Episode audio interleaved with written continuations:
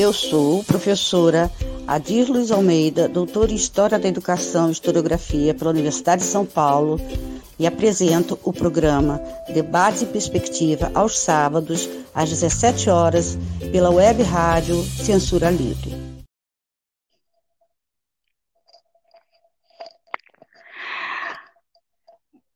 Boa tarde a todos e todas que vão estar conosco hoje.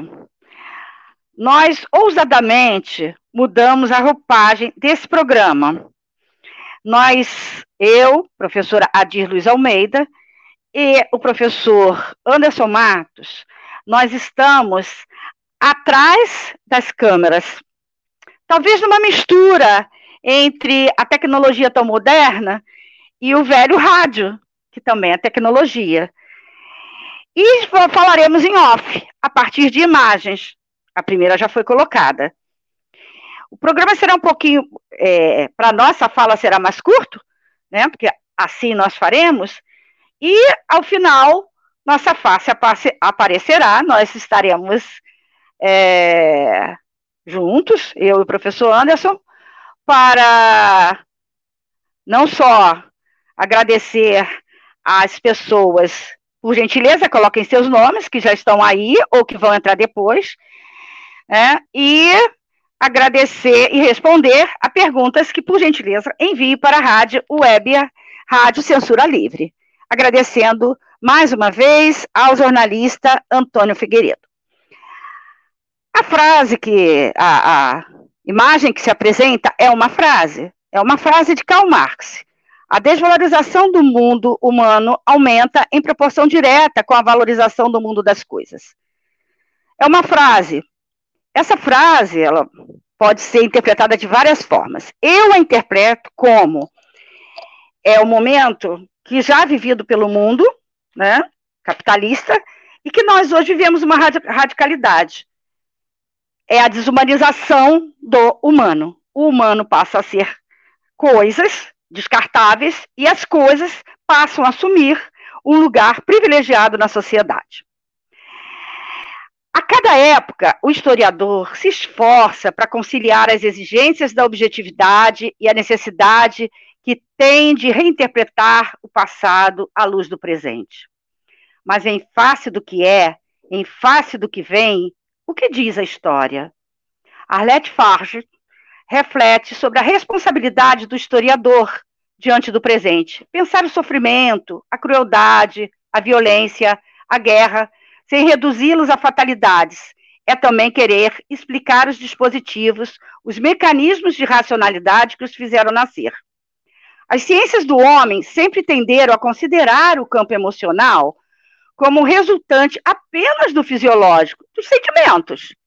Ora, o sofrimento humano não é anedótico. O acontecimento singular é um momento de história. A opinião das pessoas, a fala, o acontecimento que sobrevém fazem parte dos, dos lugares políticos da história. Do mesmo modo, a diferença dos papéis sexuais não é uma fatalidade. Ela está submetida às variações da história. Lugares para a história fomenta uma discussão fundamental para o historiador, reinterpretar a história de acordo com o nosso presente. A segunda imagem, por gentileza, Antônio. Vemos nessa imagem Ailton Krenak. Ailton Krenak hoje é conhecido por, por quase todos. Ele tem estado em entrevistas, tem belos livros, né? E o que ele diz nessa imagem é: a vida não é para ser útil, isso é uma besteira. A vida é tão maravilhosa que a nossa mente tenta dar uma utilidade para ela. A vida é fluição, a vida é uma dança. Só que ela é uma dança é, cósmica e a gente quer reduzi-la a uma é, coreografia ridícula e utilitária. A uma biografia. Alguém nasceu, fez isso, fez a revolução, fez um foguete, foi para o espaço. Tudo isso, gente, é uma historinha tão ridícula. A vida é mais do que tudo isso. nós temos que ter coragem de ser radicalmente vivos e não negociar sobrevivência. Nesses tempos duros e cruéis, Ayrton Krenak tornou-se uma liderança indígena importante presente. Fala a realidade de forma dura e sorri. Sorri porque, como diz, somos seres cósmicos e devemos lutar radicalmente pela vida. Dançar até o fim a dança do viver, corajosamente. Nada é mais importante do que a vida. É ela que nos mostra o espetáculo do universo e nos tempos da barbárie precisamos ser ousados, desafiadores mesmo. Não nos tornamos meras coisas, não nos tornarmos meras coisas a serem dispensadas e excluídas. Coragem, criatividade e simplicidade agregam-se à dignidade. Em 1987, na Constituinte, Ailton Krenak subiu na tribuna da Câmara dos Deputados, em Brasília, para falar pelos povos indígenas, pelos povos ancestrais. Como o protocolo só permitia terno, vestiu terno. Mas enquanto falava, foi cobrindo o rosto com genipapo. Ao final, seu rosto e suas mãos, pintados, mostraram com orgulho quem era. Foi uma cena inesquecível. A, a próxima, por gentileza, Antônio. Isso é para vocês verem que não é um robô que está aqui atrás. É a Dir Luiz Almeida, fazendo hoje é, um programa inicialmente em off. Ela e o professor Anderson Matos. Criando, sendo, sendo criativos, né? Tentando ousar. Esse é Franz, é, Franz Fanon. Cada geração deve descobrir sua miséria, cumpri-la ou traí-la, em relativa opacidade. No mundo pelo qual viajo, estou me criando incessantemente. Os oprimidos sempre acreditarão no pior sobre si mesmo. O que importa não é conhecer o mundo, mas mudá-lo. Quem é esse homem? Né? Ele está de volta. Sua obra está de volta né? aos, aos espaços de leitura. Sua obra volta a aparecer nos tempos presentes. Andou um pouco esquecida e agora está presente. Ele volta a ser lido. Quem foi ele? Sua obra é uma denúncia constante da questão racial, foi um psiquiatra, filósofo e político natural das Antilhas Francesas. Fanon era um político radical, pan-africanista e humanista marxista, preocupado com a psicopatologia da colonização. Eu, Adir Luiz Almeida, que está falando hoje em off, atrás das câmeras, é, penso que toda a sua obra é fundamental nesse momento pelo qual passamos. Seu livro, que recomendo para ler ou reler, tem um nome: Os, os Desterrados da Terra, ou Os Deserdados da Terra. Quem serão os desterrados, os deserdados da Terra pós-pandemia? Se é que teremos o pós. O próximo, por gentileza. Aí nos encontramos.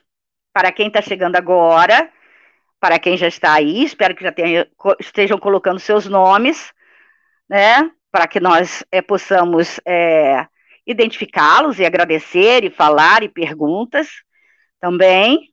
Mas hoje nós estamos é, fazendo uma nova criação de apresentação do programa. Não somos robôs, estamos por trás das câmeras, como nos velhos rádios de nossas casas, ou das casas de nossos pais e nossos avós.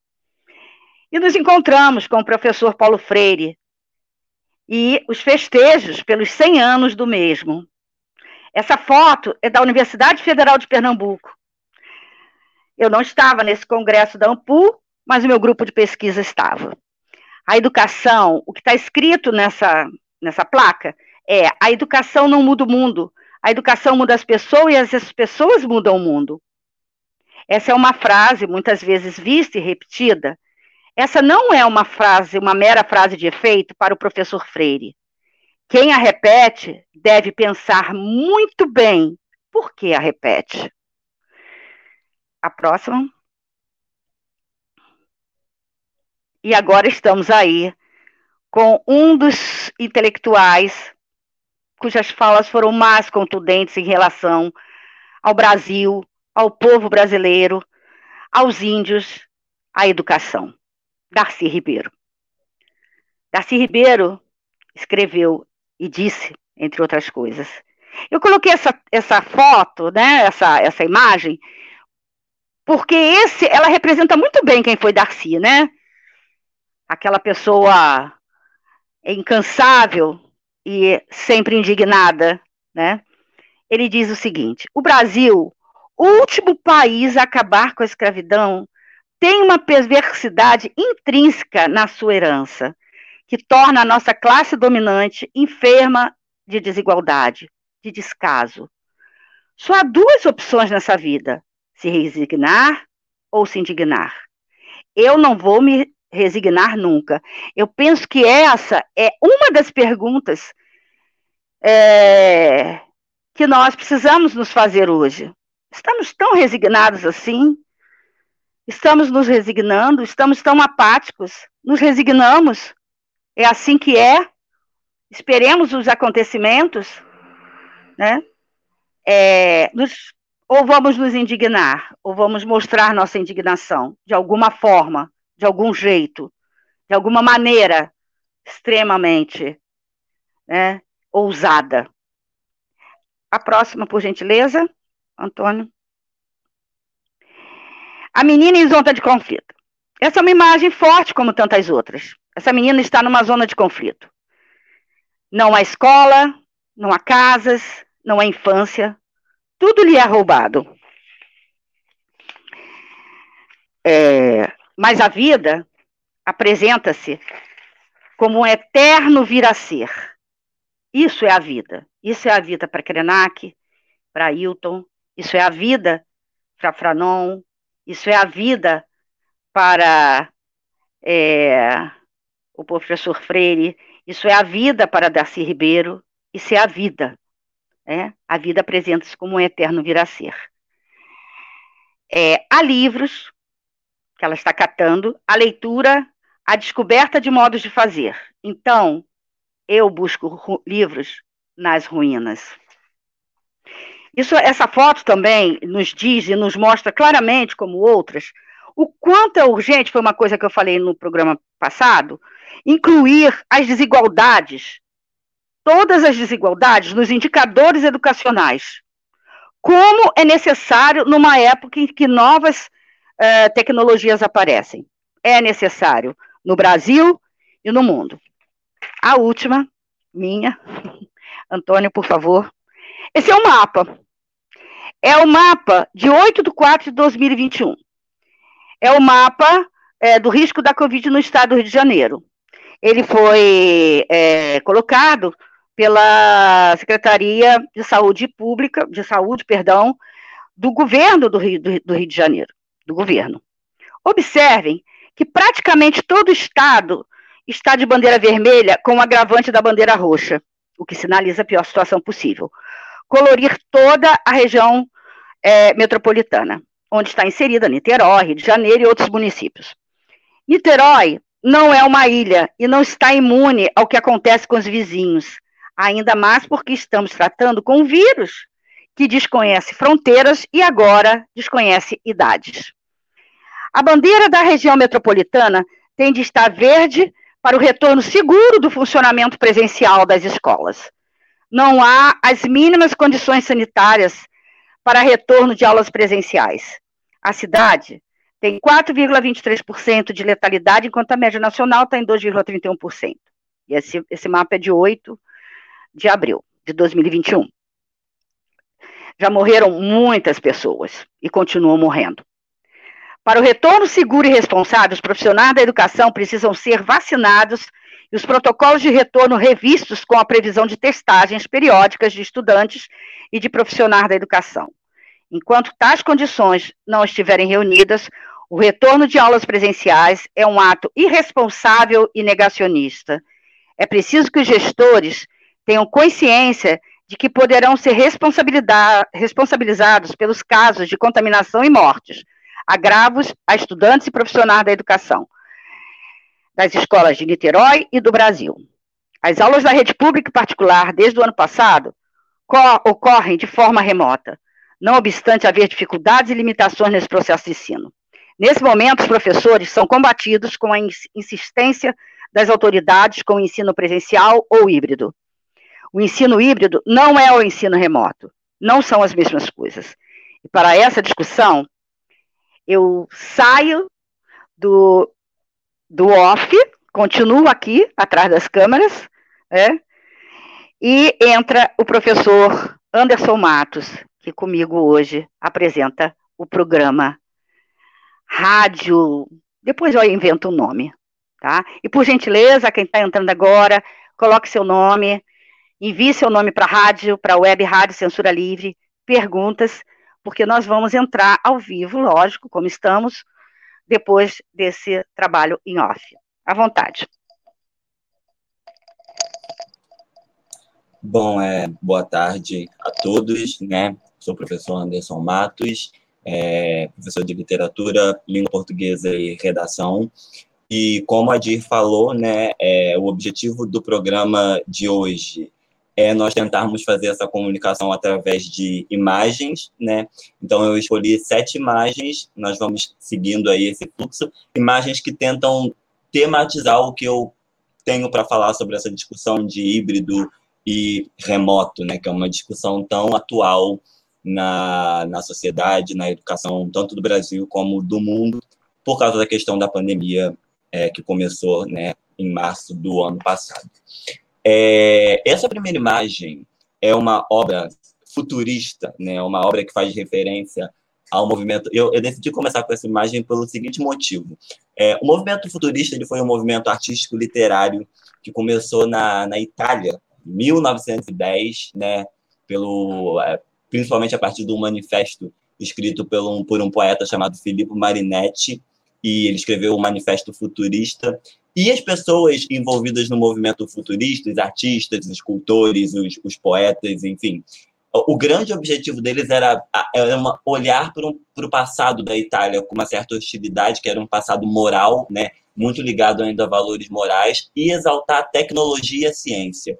E por que, que eu comecei? Então, todas as obras futuristas buscam, tanto é, obras de arte como poemas, buscam valorizar a questão da tecnologia, do avanço da tecnologia para gerações futuras. Né? Eu decidi começar com esse quadro do movimento futurista, que já tem 100 anos, né, 1910 que nós estamos falando, porque apesar do movimento futurista ter alguns problemas ali na, na sua concepção, no seu cerne, em uma coisa eles estavam certos, que era a tecnologia como um grande é, catalisador da sociedade futura. Isso eles acertaram em cheio né? E as discussões tecnológicas hoje se mostram ainda mais presentes porque, principalmente no ambiente escolar, né? Que era um ambiente ainda muito hostil em relação às tecnologias, mas a pandemia obrigou as escolas a se adaptarem à questão tecnológica da noite para o dia, né? Eu vou comentar sobre isso mais à frente. Então, eu decidi começar com essa imagem para justamente mostrar que há 100 anos já se dizia que o futuro era a tecnologia e a ciência, né? E ainda assim, hoje, em pleno século XXI, nós estamos sempre sendo é, é, abordados, nos encontrando aí pelas esquinas com pessoas que continuam a negar, seja a ciência, seja os impactos da tecnologia na sociedade, mas eu vejo como uma coisa já inegável, né? Então, é, começar com, com o futurismo, né? É, é só para fazer essa ponte da, da, da real dependência humana em relação à tecnologia. Nós nunca dependemos tanto da tecnologia como no contexto pandêmico. Se, a gente lembra bem, é, no começo da pandemia, bombaram as, o, o Google Meet, precisou virar gratuito, porque as pessoas tinham necessidade de se encontrar online, as escolas precisavam é, manter suas aulas, né? É, lives, porque não se podia ter mais show. Então, a nossa vida ficou completamente condicionada à tecnologia. Se não houver, imagine se nós estivéssemos vivendo essa pandemia sem o auxílio da tecnologia, né? As interações humanas só foram possíveis por causa da tecnologia. Então, começar com essa imagem futurista é só para mostrar que essa discussão sobre a tecnologia, essa visão de que a tecnologia é de fato o futuro já vinha sendo feita há muito tempo, né? E hoje nós ainda estamos aqui tentando defender essa ideia em relação à tecnologia, em relação à ciência, que é uma coisa incontestável, né? Podemos ir para a segunda imagem, por favor. Quando nós falamos, agora vou, depois dessa introdução, eu vou começar a falar de fato de educação, né? E quando a gente fala de ensino híbrido, ensino remoto, educação à distância, foram novos termos que foram chegando para a gente, né? não eram comuns nas escolas do Brasil. É, escolas de países mais desenvolvidos já trabalhavam com híbrido, né? mas para nós aqui no Brasil é uma coisa. Foram conceitos que foram chegando, chegando, chegando, a gente não sabe muito bem como defini-los. Então, eu acho importante a gente fazer uma diferenciação entre alguns conceitos, porque a gente termina nomeando as coisas de uma maneira que elas não deveriam ser nomeadas, né? Então, como o próprio nome, como o próprio título do debate diz, né, a diferença entre o ensino remoto e a diferença do remoto para o híbrido, eu vou tentar aqui rapidamente diferenciar um do outro para depois é, dizer as implicações que cada um traz para a educação. Né? Primeira coisa que, obviamente, é, o híbrido e o remoto não são a mesma coisa, né? O, o, principalmente o conceito de híbrido, conceito de educação híbrida, é um conceito que está sendo mal interpretado né, e mal utilizado, e não propositalmente, claro, né? A gente imagina um, um, sistema híbrido, um pouco de aluno em casa e um pouco de aluno na escola. Isso é híbrido, porque eu estou misturando dois elementos. Mas não é bem assim. O híbrido não funciona dessa maneira, né? Então eu vou começar falando um pouquinho sobre o que é de fato uma educação híbrida e por que nós não podemos chamar essa, essa ideia dos alunos ficarem em casa e um grupo ir para a escola de híbrido. Né? A educação híbrida, gente, ela acontece, ela já existe desde 1960, né? muito antes do contexto pandêmico do, da Covid-19. Né? É um sistema que se desenvolveu lá por volta de 1960, com o surgimento justamente dos mini computadores, né?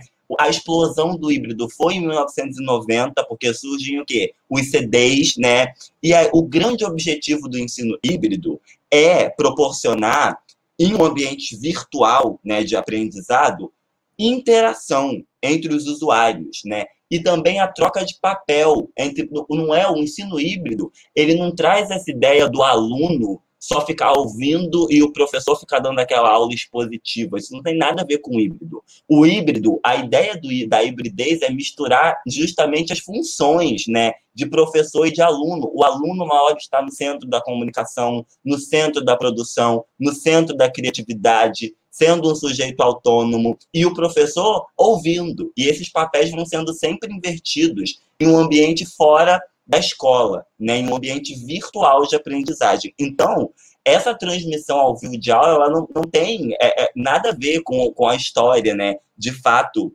do ensino híbrido. Né? No, no sistema híbrido, por exemplo, os professores eles vão disponibilizar para os alunos temas, né, ou, ou, tarefas, mas assim, o tempo dessas tarefas não é aquele tempo escolar, olha, eu vou passar um exercício aqui para você hoje, se você não trouxer esse exercício segunda-feira, você vai ficar sem nota. Não é assim que o ensino híbrido funciona.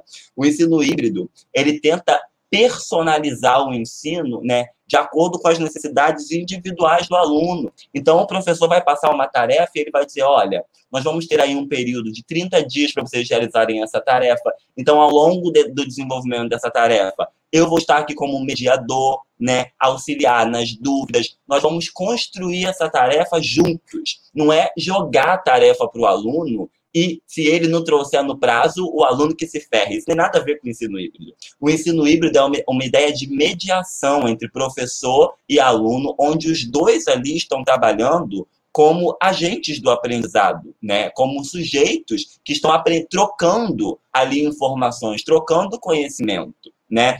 E o, o grande, é, a, a grande característica do ensino híbrido é valorizar a individualidade de cada aluno, os interesses pessoais de cada aluno, as dificuldades e facilidades de cada um, as diversas inteligências emocionais. Então, eu estou explicando tudo isso só para evidenciar que é, o ensino híbrido, é, é, esse termo que nós estamos utilizando para chamar de ensino híbrido, é um termo que está sendo mal interpretado. Um pouco de aluno em casa e um pouco de aluno na escola todo mundo assistindo a mesma aula expositiva, isso não é ensino híbrido.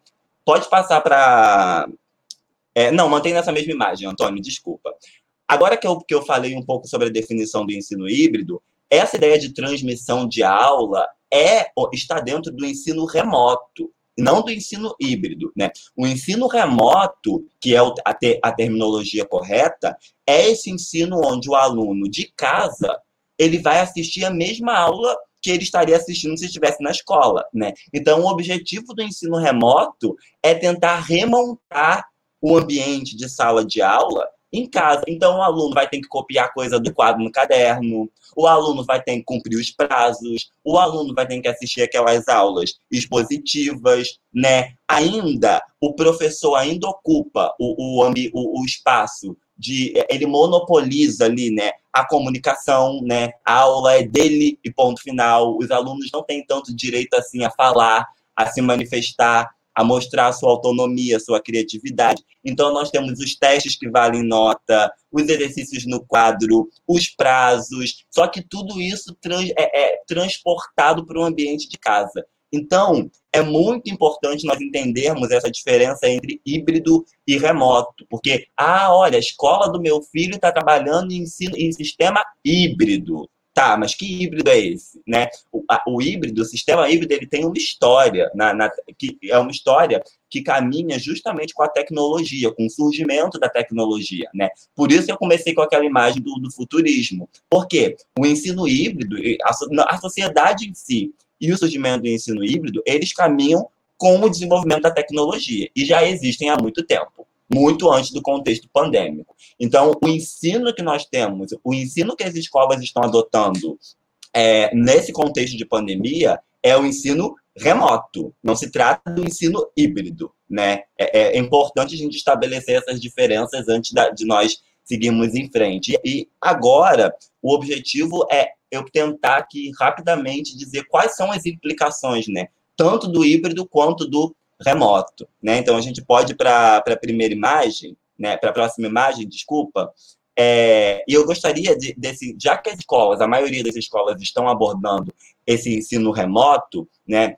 Eu gostaria de falar de dois pontos de vista, quais são as implicações desse ensino remoto, tanto nos professores como nos alunos, né? Porque de fato, se adaptar a essa nova realidade de ensino traz novos impactos na saúde mental, física, tanto de professores como de alunos. Então, eu gostaria de tentar aqui balancear essas duas perspectivas, né? Como diz o nome do programa, debate em perspectiva. Então, nós estamos aqui colocando as coisas em perspectiva, né? E eu gostaria de começar falando do professor, já que a maioria das escolas abordaram, é, aderiram a esse ensino remoto, né? Na, durante o contexto da pandemia, eu gostaria de começar falando quais são os impactos desse ensino, primeiro na saúde do professor, né, na, principalmente na saúde mental dos professores.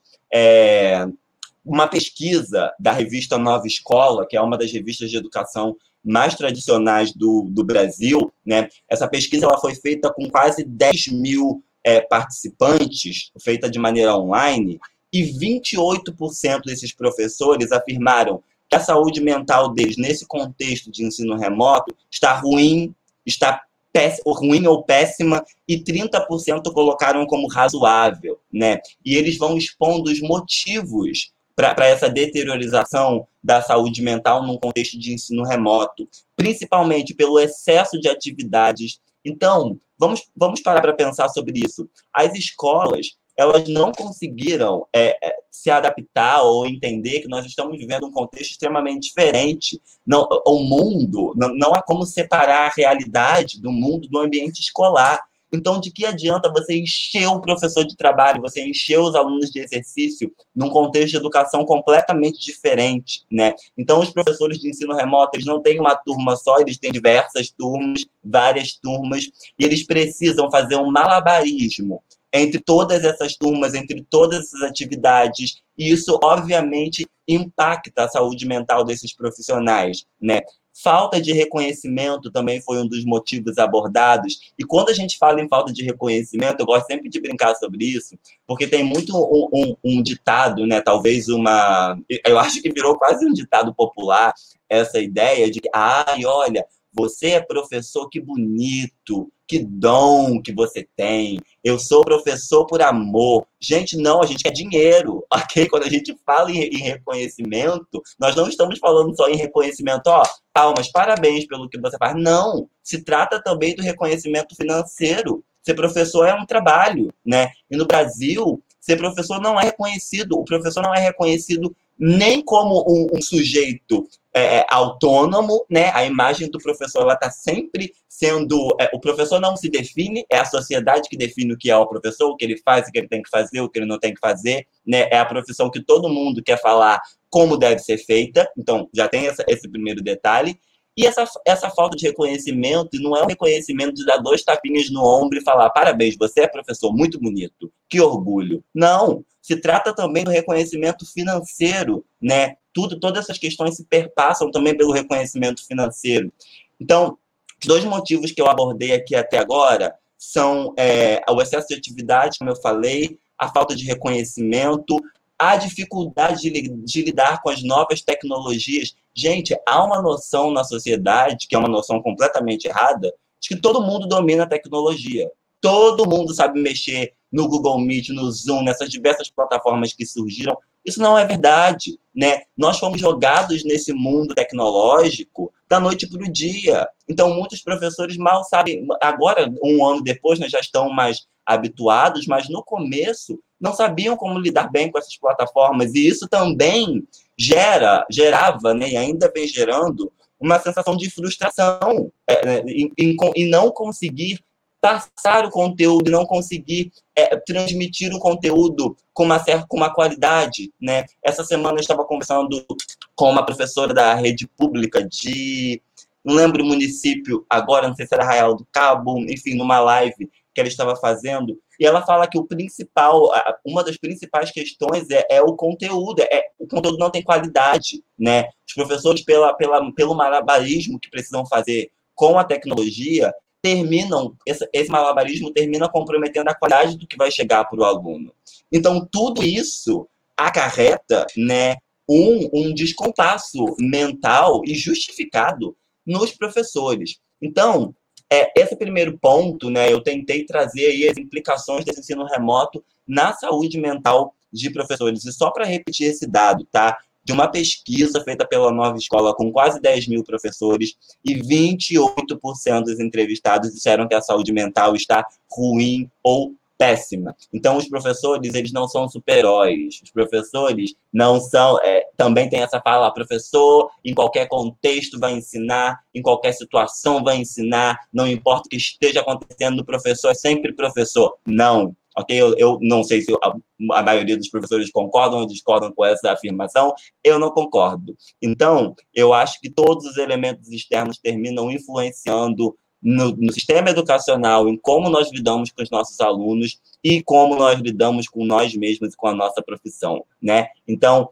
essa imagem e, e esse ponto foi para falar sobre os impactos na saúde dos professores. Agora, na próxima imagem, por favor, Antônio, gostaria de considerar também os alunos, né?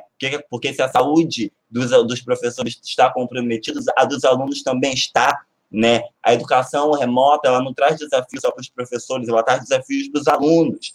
Nenhum, nem todos os alunos conseguem ficar sentados na frente de uma tela prestando atenção, gente. A tecnologia, ela é disruptiva, né? Principalmente para crianças e adolescentes. Uma hora a gente está fazendo uma tarefa, quando a gente vai ver, a gente já está no Facebook, no Instagram, no WhatsApp. Então, é, tem esse problema da concentração, a qualidade do aprendizado que eu já citei, né? Se os professores lutam para tentar trazer, mesmo nesse contexto, um aprendizado de qualidade, se esse aprendizado não chega, os alunos também percebem esse déficit, né? Percebem essa essa dificuldade em entender o conteúdo. Segundo ponto que eu gostaria de destacar também, ainda em relação aos alunos, é esse ensino, um ensino desconectado com a realidade, sabe? Eu já ouvi é, colegas falando, ah, olha, nós não devemos, lá bem no começo, no ano passado, né? Não devemos de maneira nenhuma falar de Covid com as crianças. Não, de maneira nenhuma. Sala de aula, não vamos falar. Gente, o ensino precisa estar conectado com a realidade, não tem como a escola fingir que não tem nada acontecendo no mundo lá de fora. Né? Então, existem aí diversos especialistas que já disseram como abordar a pandemia para crianças, como conversar a sobre a pandemia com crianças. A escola não pode, nesse contexto de, de, de uma pandemia a nível global, tentar mascarar a realidade, tentar fingir que não há nada acontecendo, que a grama ainda está muito verde, as borboletas estão voando e as flores estão nascendo. Não, a escola não pode também partir desse princípio, né?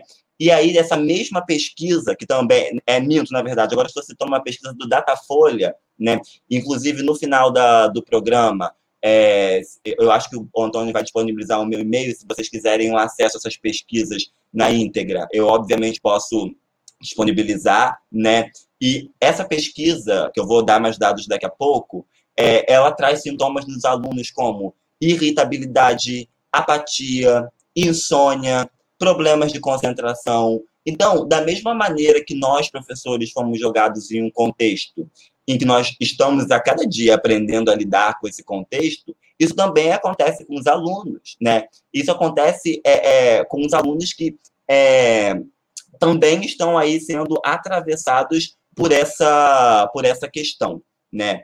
E outra coisa que eu queria voltar, quando eu falei do ensino remoto, ensino remoto não, desculpa, do ensino híbrido, eu disse que uma das principais características do ensino híbrido era a questão da autonomia, né?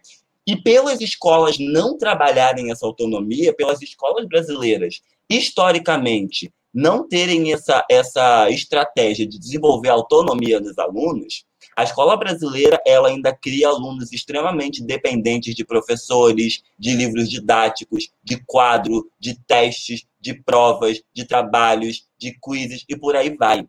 A escola brasileira ela não tem uma tradição de formar um aluno autônomo, um aluno crítico. Então, quando os alunos não podem ir à escola, quando eles estão ali inseridos em contexto remoto, mostra-se esse problema que é a falta de autonomia, porque os alunos eles não conseguem administrar as tarefas sozinhos. Eles não sabem como trabalhar sozinhos porque a escola não trabalha não trabalhou autonomia neles. Então, isso também termina afetando os alunos, né? Tanto que nós, professores, estamos trabalhando 24 é, horas, 7 dias por semana, né? Nosso WhatsApp é mensagem de aluno 5 horas, 8 horas, 9 horas, meia-noite. Por quê? Justamente por causa dessa, dessa, dessa ideia de dependência do aluno em relação ao professor, né? Então, é, essa pesquisa do Datafolha que eu estava citando, é, um dado importante a gente tem que considerar também o impacto, o impacto no aluno é o dado da evasão.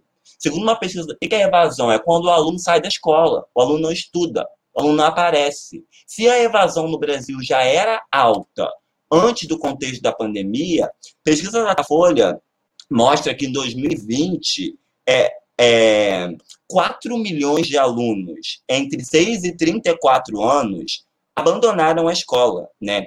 Isso representa 8,4% dos alunos dessa faixa etária, ok? Então, é, a evasão também está em alta. Por que, que a evasão acontece? Por causa pela falta de acesso à tecnologia, ou porque o aluno tem, tem que trabalhar a pandemia trouxe crise econômica, crise social. Então, se o aluno, ao invés de ficar sentado todo dia estudando, olhando para o computador, não, ele vai trabalhar porque tem que ajudar em casa. Então, diversos motivos também ajudam a explicar essa evasão, e são coisas que não são levadas em conta nas discussões de educação. As pessoas acham, ah, bota a aula online está tudo certo. Mas os contextos precisam ser considerados, né? Tanto os contextos que atingem os alunos, como os professores, como eu acabei de falar. Próxima imagem, por favor, Antônio, que eu já estou me estendendo demais. Aí eu gostaria de falar sobre autonomia, né? Que eu já terminei dando um spoiler e falando na foto anterior. Porque, é, como eu disse, as escolas brasileiras elas não estimulam a autonomia dos alunos, a criatividade dos, dos alunos, o senso crítico dos alunos, porque é, no Brasil, né, nós temos, eu até esqueci de comentar sobre isso, essa ideia de autonomia, de criticidade, é chamada de doutrinação. O professor está doutrinando os alunos com uma ideologia de esquerda. Então, o professor não pode dar uma aula crítica, não pode dar uma aula que estimule criatividade, porque tudo isso é visto como doutrinação. Essa semana, conversando com uma amiga, também professora, eu até fiz um comentário que eu achei pertinente repetir aqui, que eu disse para ela que os professores são um dos grandes vilões da sociedade e que as pessoas elas estão sempre à espreita, observando os professores para logo apontar o dedo e dizer: "Ah, eu sabia que você ia fazer isso, você é professor, né? Então, uma laia muito baixa. Então, os professores, tanto que nós tivemos no Brasil, o Escola Sem Partido, um projeto que quase foi para frente. Um projeto que basicamente criminalizava o ato de ser professor nesse país. Então, como que as escolas brasileiras vão construir autonomia, vão construir criatividade, vão construir um senso crítico se os professores são sempre os vilões da história. Estão doutrinando, estão ensinando ideologias. É, é melhor a gente ficar com uma aula expositiva, né? Ensinar conjuga o verbo, decora a tabuada, do que, olha, vamos fazer conta sobre as finanças da sua casa, vamos trabalhar as finanças da sua casa, vamos fazer uma lista de compras, vamos fazer uma narrativa de como foi o seu dia, né? Então, é, a escola prefere ficar presa a conteúdos tradicionais do que estimular o aluno a inserir a sua realidade, a criar, e não estar só ali assistindo uma aula expositiva, onde ele não pode se posicionar. Né? É, é inclusive, eu já me deparei com alunos universitários que na, na universidade não, não falavam, não queriam falar, não queriam se posicionar. E isso é uma mácula da educação brasileira que ela não trabalha essa questão da autonomia no, nos alunos. Se não trabalhava no presencial, como que vai trabalhar no híbrido, né? Isso retorna ao que eu estava falando. A grande dificuldade do ensino remoto no Brasil é a questão da autonomia. Os alunos não são ensinados a serem autônomos, o sistema educacional não tem projetos que coloquem esses alunos de maneira como sujeitos únicos, individualizados, com diversas inteligências, e isso termina deixando o aluno completamente dependente. E essa dependência se mostra ainda mais gritante num contexto de pandemia, né? Enfim, podemos ir para a próxima imagem, Antônio. Esse é um quadro famoso, um quadro do modernismo brasileiro, é, feito pela Tarsila do Amaral. E é, esse quadro mostra uma grande diversidade, né? E o contexto remoto, além de tentar trabalhar com autonomia, e até gostaria de comentar uma coisa aqui, porque muitas escolas, elas estão públicas principalmente, né? Elas estão trabalhando com uma espécie de delivery de atividades, né? O aluno vai na escola, o familiar vai na escola, pega uma, um, uma, uma lista de atividades os alunos têm que fazer. Aí vocês podem pensar, opa, mas isso aí é autonomia, não é? Os alunos não estão fazendo sozinhos, estão pegando os exercícios e fazendo. Mas é, a questão é que a autonomia ela precisa ser mediada. O ensino híbrido ele traz professores como mediadores. Então não é você entregar uma, um bolo de exercício para os alunos e falar faz, entrega dia tal. Não, e o contato com o mediador que vai ali estimular a criatividade, que vai estimular as ideias. Isso também é necessário, né? Esse quadro da Tarsila do Amaral mostra essa grande, o nome desse quadro é Operários, e mostra uma grande diversidade humana, né? Eu coloquei esse quadro porque o ensino remoto, ele também precisa considerar os contextos, os diversos contextos. Nem todo mundo tem acesso às mesmas coisas. O Brasil é um país continental. O Brasil é um país do tamanho de um continente. Então, nenhuma discussão sobre educação, e eu volto no que a Dir falou sobre o Darcy Ribeiro, né? é, essa ideia de classe dominante e desigualdade dos indicadores sociais. Se o Brasil é um país desigual, se o Brasil é um país desigual socialmente, culturalmente, racialmente, tudo isso vai afetar a educação, principalmente no contexto remoto. Né? Então, é preciso considerar os diversos contextos, os contextos econômicos, culturais, raciais, que moldam a sociedade do Brasil. Né?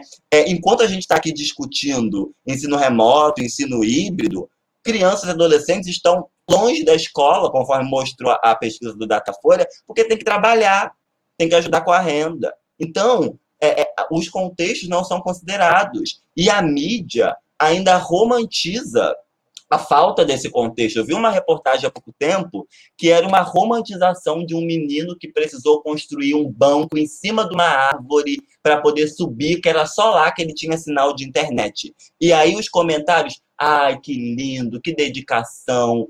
Gente, não, isso é romantizar a desigualdade social, a desigualdade tecnológica, né? Para a gente começar a pensar em contexto remoto, nós precisamos também considerar que nem todos os alunos partem do mesmo ponto de partida. Tem alunos que não têm internet, tem alunos tem, tem lares e que só existe um celular para todo mundo. Então, esse celular vai passando, passando, rodando, rodando. Então, esses contextos todos precisam ser considerados quando a gente fala em ensino remoto. Né? E não são considerados. Enfim, e esses efeitos terminam se mostrando desmotivadores, né? Para os alunos, para os professores, para os pais e por aí vai, né? Próxima imagem, por favor, Antônio. Ah, antes dessa imagem, pode, pode voltar para outra, por favor, Antônio, antes de eu falar do, do Paulo Freire. É, como eu falei, o ensino remoto é essa ideia de transmissão de aula, né? Transmissão ao vivo de aula.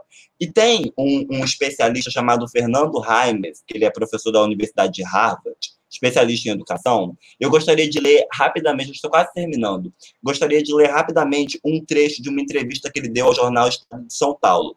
E a manchete da entrevista já era ele dizendo né, que a transmissão de aulas ao vivo não é a melhor maneira de você ensinar no contexto de pandemia. Né? Eu gostaria de ler uma das perguntas que foi feita que foi feita para eles durante essa entrevista, que é, foi a seguinte: que efeitos a pandemia trará para a educação no mundo? E ele diz o seguinte: a pandemia tem efeitos diretos e indiretos na educação. Os efeitos diretos são aqueles que resultam da aprendizagem interrompida pelo fechamento da escola. Os efeitos indiretos são aqueles que resultam no impacto da pandemia na saúde e nas condições de vida dos alunos. Quando um membro da família fica doente ou morre, isso gera estresse e traumas para os alunos, dificultando os estudos. Quando um dos pais perde o emprego ou a renda, isso também afeta o apoio que as famílias podem dar aos alunos. Quando a violência doméstica aumenta em uma família, como resultado do estresse causado pela pandemia, isso também afeta as chances de aprendizagem. Infelizmente, alguns desses efeitos continuarão mesmo depois que todo mundo da educação for vacinado. Os próximos anos serão muito difíceis para a educação. Exigirão uma liderança muito boa, muita inovação, muito profissionalismo e muita colaboração entre vários grupos sociais, entre o governo e a sociedade civil, para que a pandemia não resulte no maior retrocesso da educação em um século. Então, agora a gente pode ir para a última imagem, poder encerrar. O Paulo Freire, que é tão é, odiado atualmente, né? É muito engraçado porque o Paulo Freire ele é um dos mais brilhantes intelectuais brasileiros, estudado nas mais conceituadas universidades do mundo, exaltado nas mais conceituadas universidades do mundo e pisado, odiado aqui no próprio país, né? Então isso já é um exemplo do que que o Brasil faz com a sua educação do que, que o Brasil faz com seus professores e do que, que o Brasil faz com seus intelectuais. Né? E o Paulo Freire diz o seguinte: eu gostaria de terminar com uma frase dele.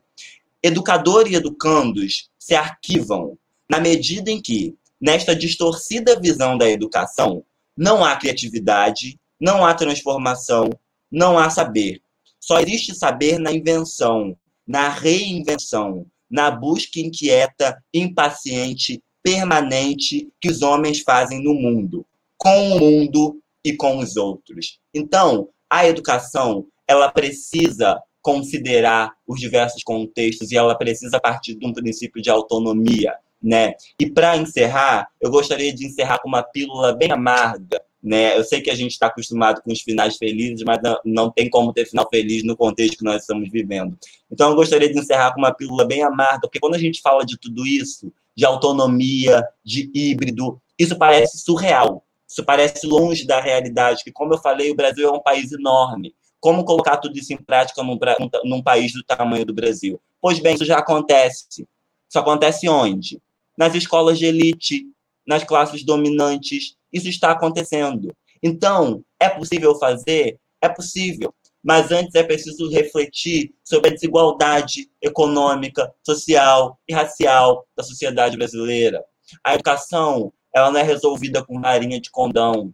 A educação ela não é resolvida com debates de poucos, pouco tempo. A educação ela não é resolvida com um candidato que diz e vai diz, e diz que vai, olha, eu vou dar educação de qualidade para todo mundo. Beleza. Quando você, quando o candidato conseguir responder como que você vai estruturar isso? Como que você vai colocar isso em prática num, num país do tamanho do Brasil? Como que vai acontecer as relações entre município, estado e governo federal? É plano concreto, não é discurso pronto. Então, infelizmente, o contexto que nós temos não é agradável, né?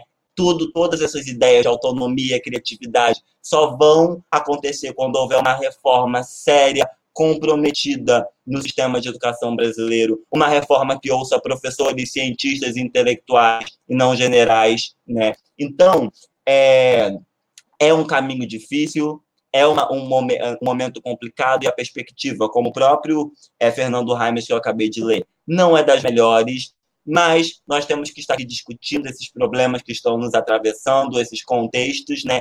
E pensar que se no Brasil tudo segue a lógica das elites, a educação também segue. Então, o ensino híbrido, o ensino de qualidade que gera autonomia e criatividade, ele é impossível? Não, ele existe. As escolas de elite e elite, elite, elite, elite mesmo aplicam, né?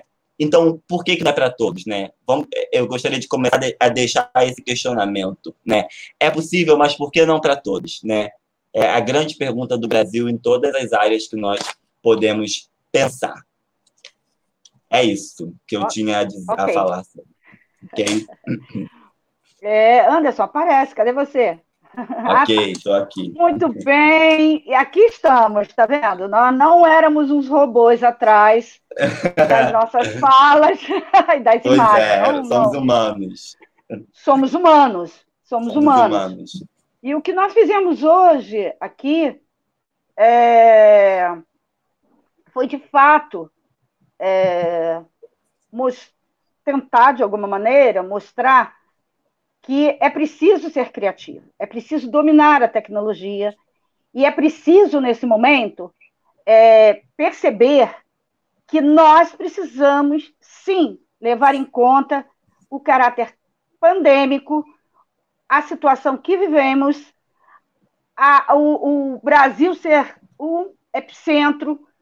É necessário também que os governantes parem com essa ideia de que a escola é o aconchego e voltem para o presencial, né? Voltem para o presencial. O remoto traz muitas, muitas dificuldades, como o Anderson falou, eu não vou repetir. Sim. Hum, porém, nesse momento, nessa conjuntura que nós estamos vivendo, nós temos que com todas as situações, como eu, eu falei no texto, que foi que, no texto final que eu falei, que na verdade foi o professor Luísa é, Fernando Sangelis, que gentilmente me cedeu, não é possível, não é possível, né?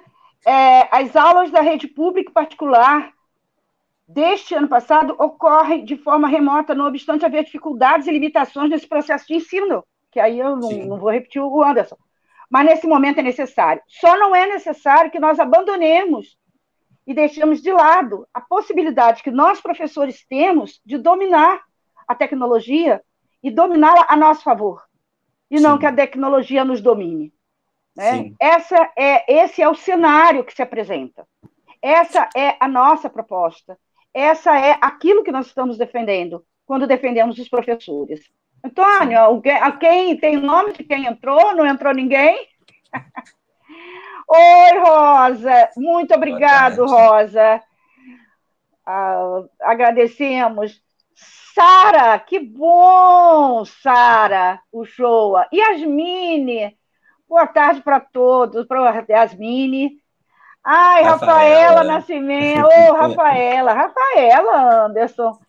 Ai, Rafaela. Ana Cláudia, Cláudia. boa tarde. Minha prima, Ana minha Cláudia. prima. É sua prima?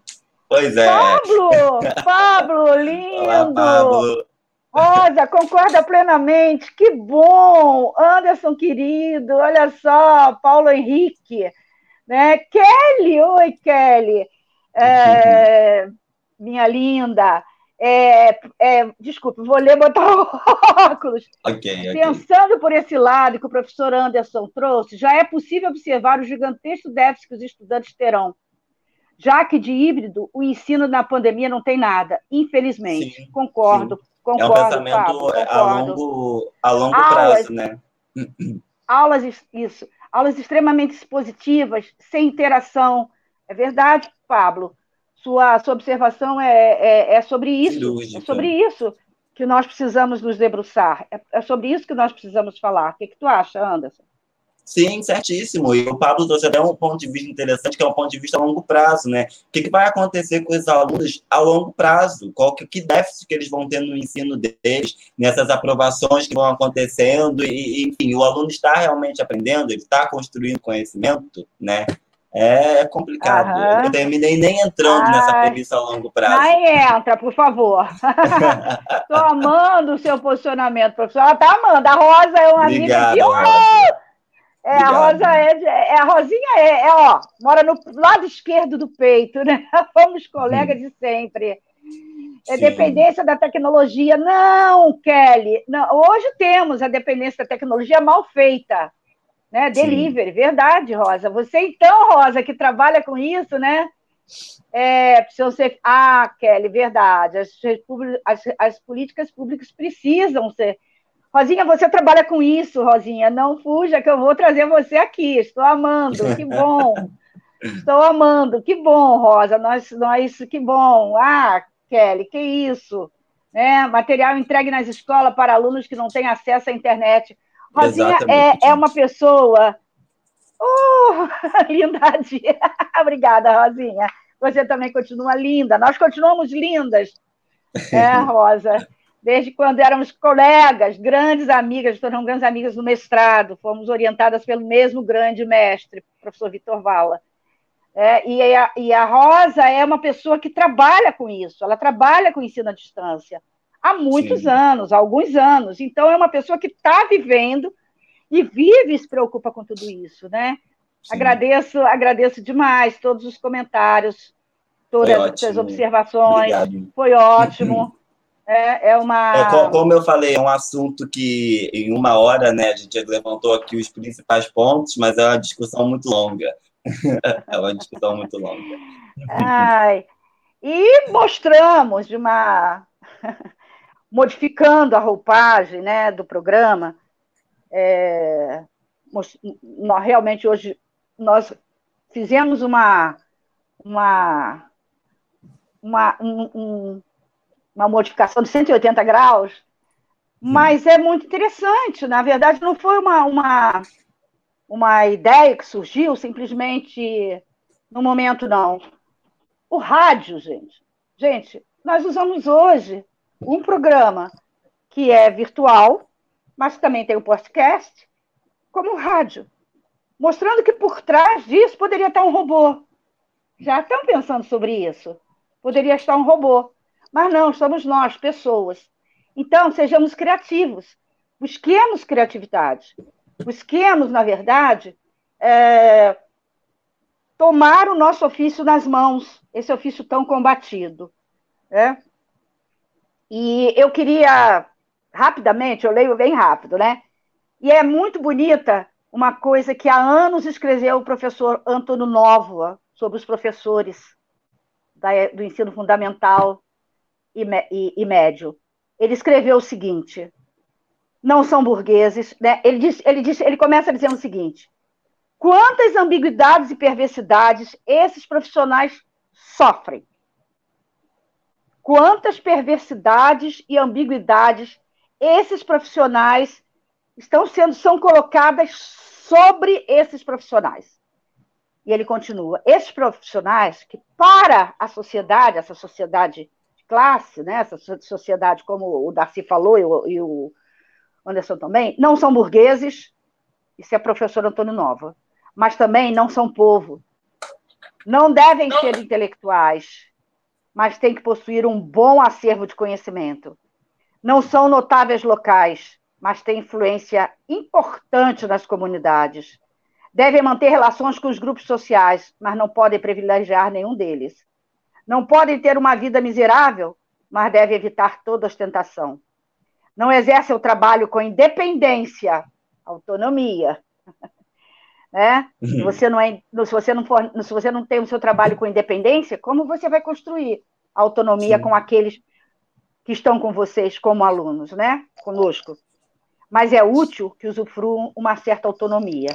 Então, é, passando aqui dez minutinhos, eu quero agradecer, quero agradecer muito a todos que assistiram agora, que vão assistir depois, agradecer ao, ao jornalista Antônio Figueiredo. Obrigado, que, Antônio. É, que ficou, ficou assim, meu Deus, o que, que, que, que ela vai fazer? Ela sou eu, ela vai fazer. O que, que eu e o Anderson vamos fazer? Mas pelo, pelo que as pessoas falaram, pelo que a Rosa, a Kelly e todos aí, as Mini falaram, é, nós temos propostas que não vamos apresentar agora, né, para não nos alongarmos para além da, da, da, da, da hora programada, né? Mas nós vamos entrar em contato com os professores, que nós temos um, um projeto nosso e que não será será realmente nosso e, e não será live. É? A ideia não é de ser live. E dizer, só repetir as palavras do professor Darcy, né? O que, que nós vamos fazer? Nós vamos nos resignar ou vamos nos indignar? É, vamos nos indignar, né? E vamos é, buscar nesse momento tão cruel, é, como a menina do conflito, né? É, e como Ailton e outros falam tão bem, né? Dançar a dança da vida, é, mas como diz a menina, a vida apresenta-se como um eterno vir a ser. Há livros, há leitura, há descoberta de modos de fazer. Modos de fazer, onde o Anderson deu uma aula sobre modos de fazer. Temos muitos. Precisamos, né? Precisamos realmente tomá-los para nós. Então, eu busco o livro nas ruínas mas mesmo se ainda estamos, estamos em ruína, nós buscamos livros nas ruínas. Agradeço muito. Eu também. Muito. Obrigado a todos. Obrigado Obrigada a todos. Não, você é parceiro, você não é convite. Muito obrigado a todos. Muito obrigado mesmo, Antônio, obrigado. e a todos companheiros Bom, da Web Rádio Censura Livre.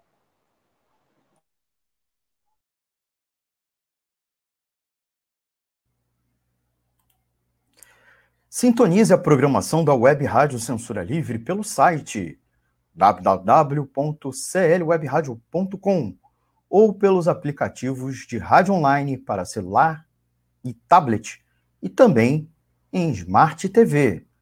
Ouça ao vivo, mas também a exibição em horários alternativos, reprise e reapresentações.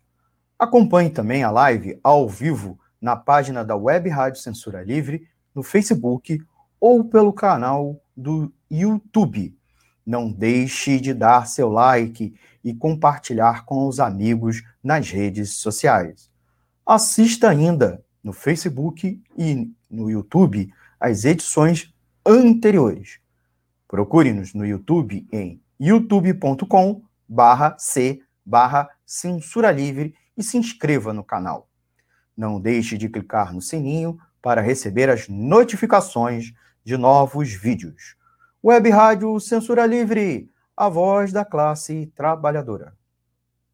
Jornalismo, debate sobre temas que você normalmente não encontra na mídia convencional, participação popular, música de qualidade e muito mais. Web Rádio Censura Livre, a voz da classe trabalhadora.